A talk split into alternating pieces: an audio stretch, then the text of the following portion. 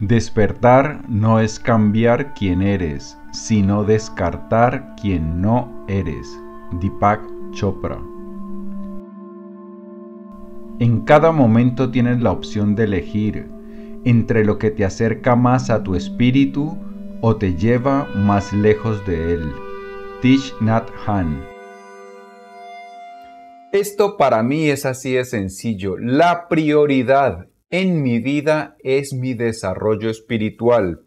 ¿Por qué? Pues bien, resulta que nosotros los seres humanos vivimos bajo una ilusión. Como dice Chopra, nosotros creemos que somos algo que en realidad es muy, pero muy inferior a nuestro verdadero ser, a nuestra verdadera naturaleza.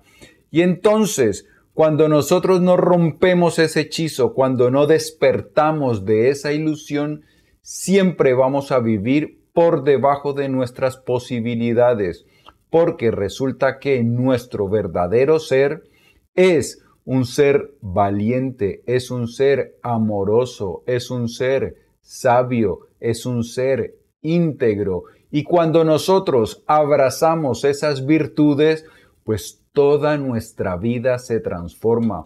Porque cuando nosotros somos una fuerza amorosa, positiva, valiente, todos los aspectos de nuestra vida mejoran. Y entonces podremos llegar a vivir la vida que tanto deseamos. Yo tengo clarísimo que si no conectamos con nuestra verdadera fuente, siempre nuestra vida va a estar por debajo de sus posibilidades y nunca vamos a poder alcanzar nuestro verdadero potencial. Así que para despertar, para poder ser quien realmente somos y para poder vivir la vida que nosotros deseamos vivir, es necesario tomarnos muy en serio nuestro desarrollo espiritual, nuestro crecimiento espiritual. En este episodio de las Notas del Aprendiz te voy a contar mis disciplinas espirituales, aquellas prácticas que llevo a cabo con regularidad, con devoción, con entusiasmo, que me han permitido descubrir mi verdadera naturaleza y acercarme cada vez más a mi verdadero potencial. Estaré lejos todavía, pero lo importante es la dirección en la cual avanzo. Estas disciplinas han sido fundamentales en mi vida y por eso te las voy a compartir porque sé que también te van a ayudar a ti a transformarte, no solo a ti, sino a tu vida y a la de las personas que los rodean. Y como esto de vivir extraordinariamente y de ser extraordinario es importante. Y no solo eso, sino que también es urgente, pues empecemos ya mismo. Bienvenido a las Notas del Aprendiz, el lugar que está dedicado a ti, a darte todas las ideas y todas las herramientas que necesitas para que te conviertas en tu más extraordinaria versión, en tu versión más iluminada, más despierta y para que vivas la vida llena de luz y felicidad que siempre has deseado vivir y más importante aún, la que viniste a vivir, porque tú no viniste a vivir, mm, mm, mm. no, tú naciste para brillar y ser feliz. Mi nombre es Pablo Arango y si esta es la primera vez en las notas del aprendiz, por favor, considera suscribirme para que no te pierdas ninguna de estas valiosísimas ideas. Bien, este episodio de las notas del aprendiz es una inspiración que, me, provino de ustedes, que siempre me están inspirando. Hace unos meses grabé un episodio acerca de mis experiencias, lo que había experimentado a través de 10 años de meditación. Y alguien me escribió que lo que debería hacer a continuación era contar paso a paso cuáles eran las prácticas que me habían llevado a experimentar esas cosas que conté en el vídeo que te dejo por aquí. Ahora bien, pues vamos a empezar con eso para que tú también puedas abrazar estas prácticas y de esta manera transformar tu vida. Una advertencia o un comentario, muchas de estas prácticas son contraculturales porque nuestra cultura eh, ama la gratificación instantánea, ama la satisfacción del capricho, La mayoría de personas piensa que la felicidad es poder complacer cuanto capricho quiera. Ay, que quiero salir a comer a un gran restaurante, que puedo salir. Ay, que qué bueno salir a de vacaciones, que puedo salir. Ay, que qué rico estar comiendo tales cosas. Ay, pues que las como. Esa es la noción de felicidad que nuestra cultura ha organizado y eso está eh, muchas veces impulsado por el marketing, porque las empresas nos venden que si estamos en esas playas paradisiacas, que si conducimos ese coche tan lujoso y tan brillante, que si tenemos el último aparato móvil en nuestras manos, seremos felices. Y no, resulta que nuestra felicidad, nuestro crecimiento no tiene nada que ver con eso. Entonces, muchas de las cosas de las que vamos a hablar son contraculturales y sé que significan renunciar a ciertas cosas a las cuales estamos habituados. Pero si quieres conseguir el más grande premio de la vida, pues es un precio diminuto el que tendrás que pagar, porque nada a lo cual vas a renunciar se compara con conectar con tu verdadero yo y experimentar el crecimiento que se produce cuando somos quienes realmente venimos a ser. Bien, ¿y cuál es la primera práctica? Pues cómo no, meditar. Meditar es la forma como empezamos a romper esa ilusión que nos oculta nuestra verdadera identidad. Nuestra verdadera identidad se oculta tras el ego, tras la mente. Nuestra mente nos crea innumerables problemas muchas veces. Nuestra mente es la que colorea la, la, realidad de una forma distorsionada que no nos permite ver con claridad y por eso nos priva de la ecuanimidad. Entonces, a través de la meditación empezamos a observar nuestra mente y a conocer sus mentiras, sus engaños y todas las manipulaciones que hace que nos alejan de nuestra verdadera esencia, que nos alejan de la sabiduría. Por aquí te dejo un vínculo hacia un episodio de las notas del aprendiz donde explico cómo empezar a meditar si aún no lo has hecho.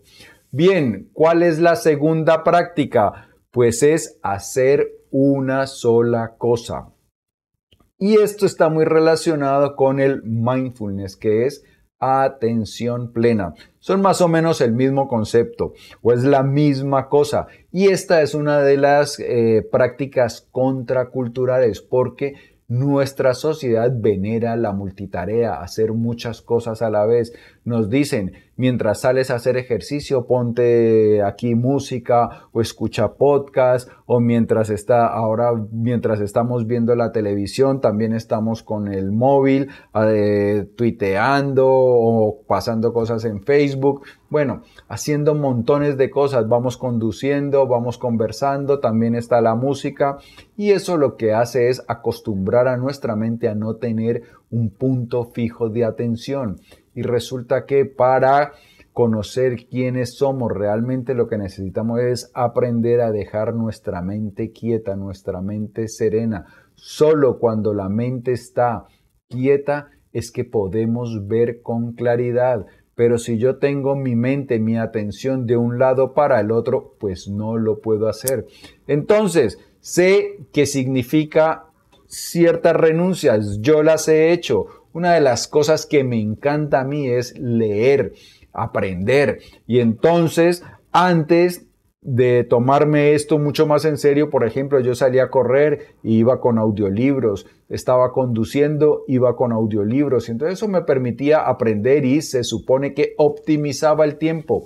Pero una vez entendí que lo más importante es la conexión con mi fuente, con mi verdadero ser, entonces ahora cuando salgo a hacer ejercicio, hago ejercicio, hago una sola cosa cuando estoy cocinando, estoy cocinando.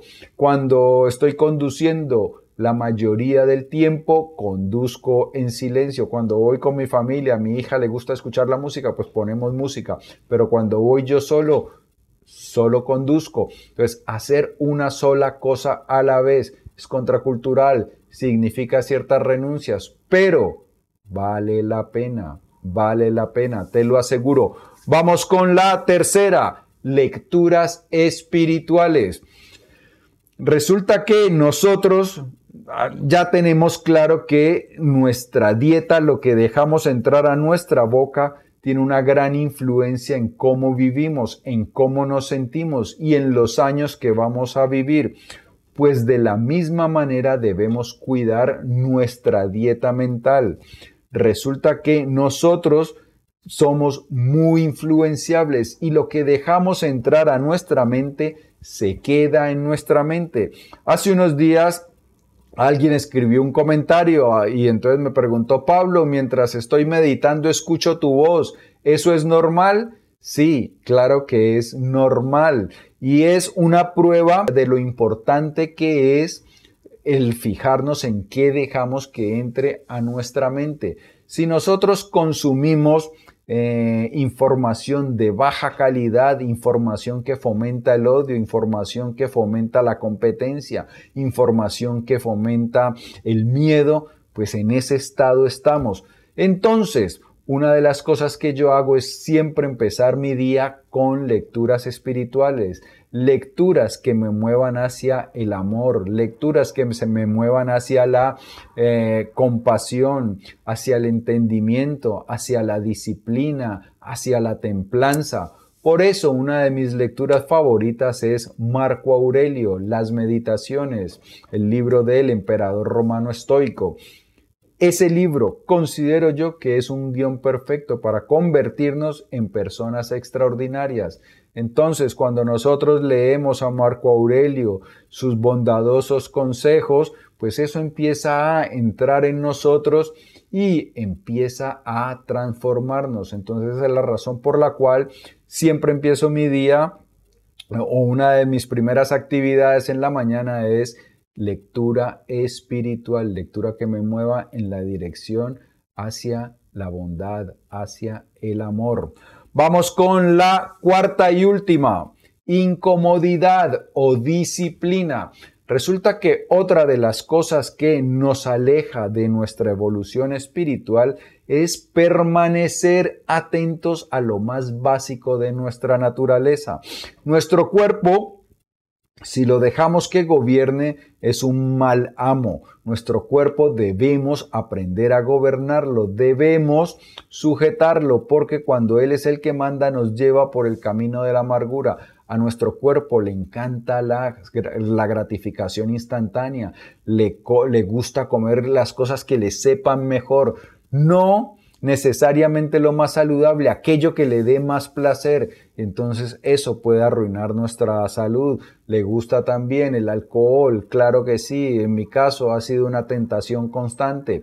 Entonces, una de las cosas que debemos hacer es aprender a controlar todo tipo de apetitos, los apetitos sexuales, los apetitos, porque cuando nosotros no somos capaces de controlarnos, pues vivimos en un plano inferior, en un plano animal, y no tenemos control sobre nosotros mismos, no ganamos maestría sobre nosotros mismos.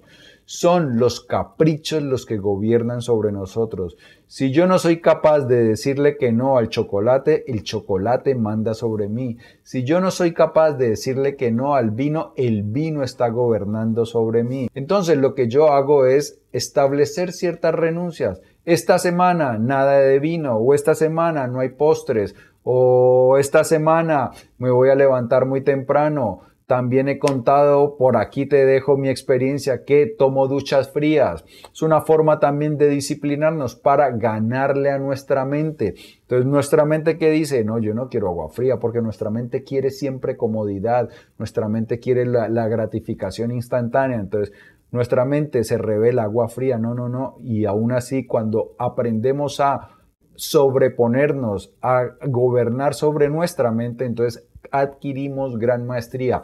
Esto es algo que saben todas las tradiciones espirituales. Buda, una de, sus recomendaciones principales era el control de los sentidos, es decir, el control de nuestros apetitos. En el hinduismo también encontramos eso. Cuando hablamos de los místicos y los santos cristianos, también recomiendan eso. San Juan de la Cruz y Santa Teresa de Jesús recomendaban la noche de los sentidos, es decir, para atravesar la noche oscura del alma, un periodo en el cual nosotros vamos creciendo y llegamos al amanecer, que es la unión con lo divino, con lo sagrado, que por aquí también te dejo un episodio de las notas del aprendiz donde hablo en detalle de eso. Para llegar a esa unión, pues recomiendan la, noche de los sentidos, es decir, amarrar nuestros apetitos, amarrar los impulsos a los cuales nos llevan los sentidos para aprender a gobernar sobre nosotros y, esa, y, esa templanza, esa capacidad de restringirnos, pues nos lleva a la maestría y nos ayuda a elevarnos en el, plan, en el plano espiritual. Estas son mis cuatro disciplinas básicas, pero hay mucho más. Por eso yo he creado un programa de 10 pasos donde detallo con precisión. Es un programa que tiene eh, visualizaciones, meditaciones guiadas, bueno, todo lo que necesitas saber es un programa comprensivo donde incluyo todo lo que necesitas para llegar a tu despertar, para saber, para reconocer tu verdadera esencia, conectar con tu verdadero yo y de esta manera alcanzar un bienestar, una paz, una alegría, una sabiduría que creo yo jamás te podías imaginar que pudiera siquiera existir, porque la mayoría de personas pensamos que nuestro estado de ánimo normalmente depende de lo que ocurran, que si las circunstancias están un poco agitadas, pues normal que yo me sienta agitado, que si alguien me dice algo desagradable, normal que yo me sienta desagradable, que tengo una sensación desagradable, un sentimiento desagradable. Pues no es así. Nosotros podemos aprender a gobernar sobre nosotros mismos y desarrollar un estado de ánimo, una actitud imperturbable. Dado los momentos difíciles que atraviesa el mundo en este momento, pues he decidido dar un descuento súper especial, menos de un tercio de su precio original, porque quiero que muchas personas, la mayoría de las personas pueda beneficiarse, pueda acceder a esta sabiduría, que es sabiduría milenaria, pero que también ha encontrado la psicología y la neurociencia moderna que realmente funciona. Son prácticas que vienen siendo realizadas desde hace miles de años y que cuentan con respaldo científico. Así que en la descripción hay un vínculo para que puedas echarle un vistazo, obtener mayor información e inscribirte inmediatamente. Aprovecha esta grandiosa oportunidad. Amigo mío y amiga mía, si el vídeo te ha gustado, dale por favor dedito arriba. Te invito a que lo compartas para que me ayudes a que hagamos viral la sabiduría. No olvides suscribirte antes de irte y también aproveche, échale un vistazo a este otro episodio de las notas del aprendiz que está también cargado de información importante e interesante para que mejores tu vida ya. Yo pienso en ti todos los días, en cómo te ayudo a crecer y amar más grande, que es lo más importante. Por eso te digo que nos vamos a ver muy pronto. 查哦。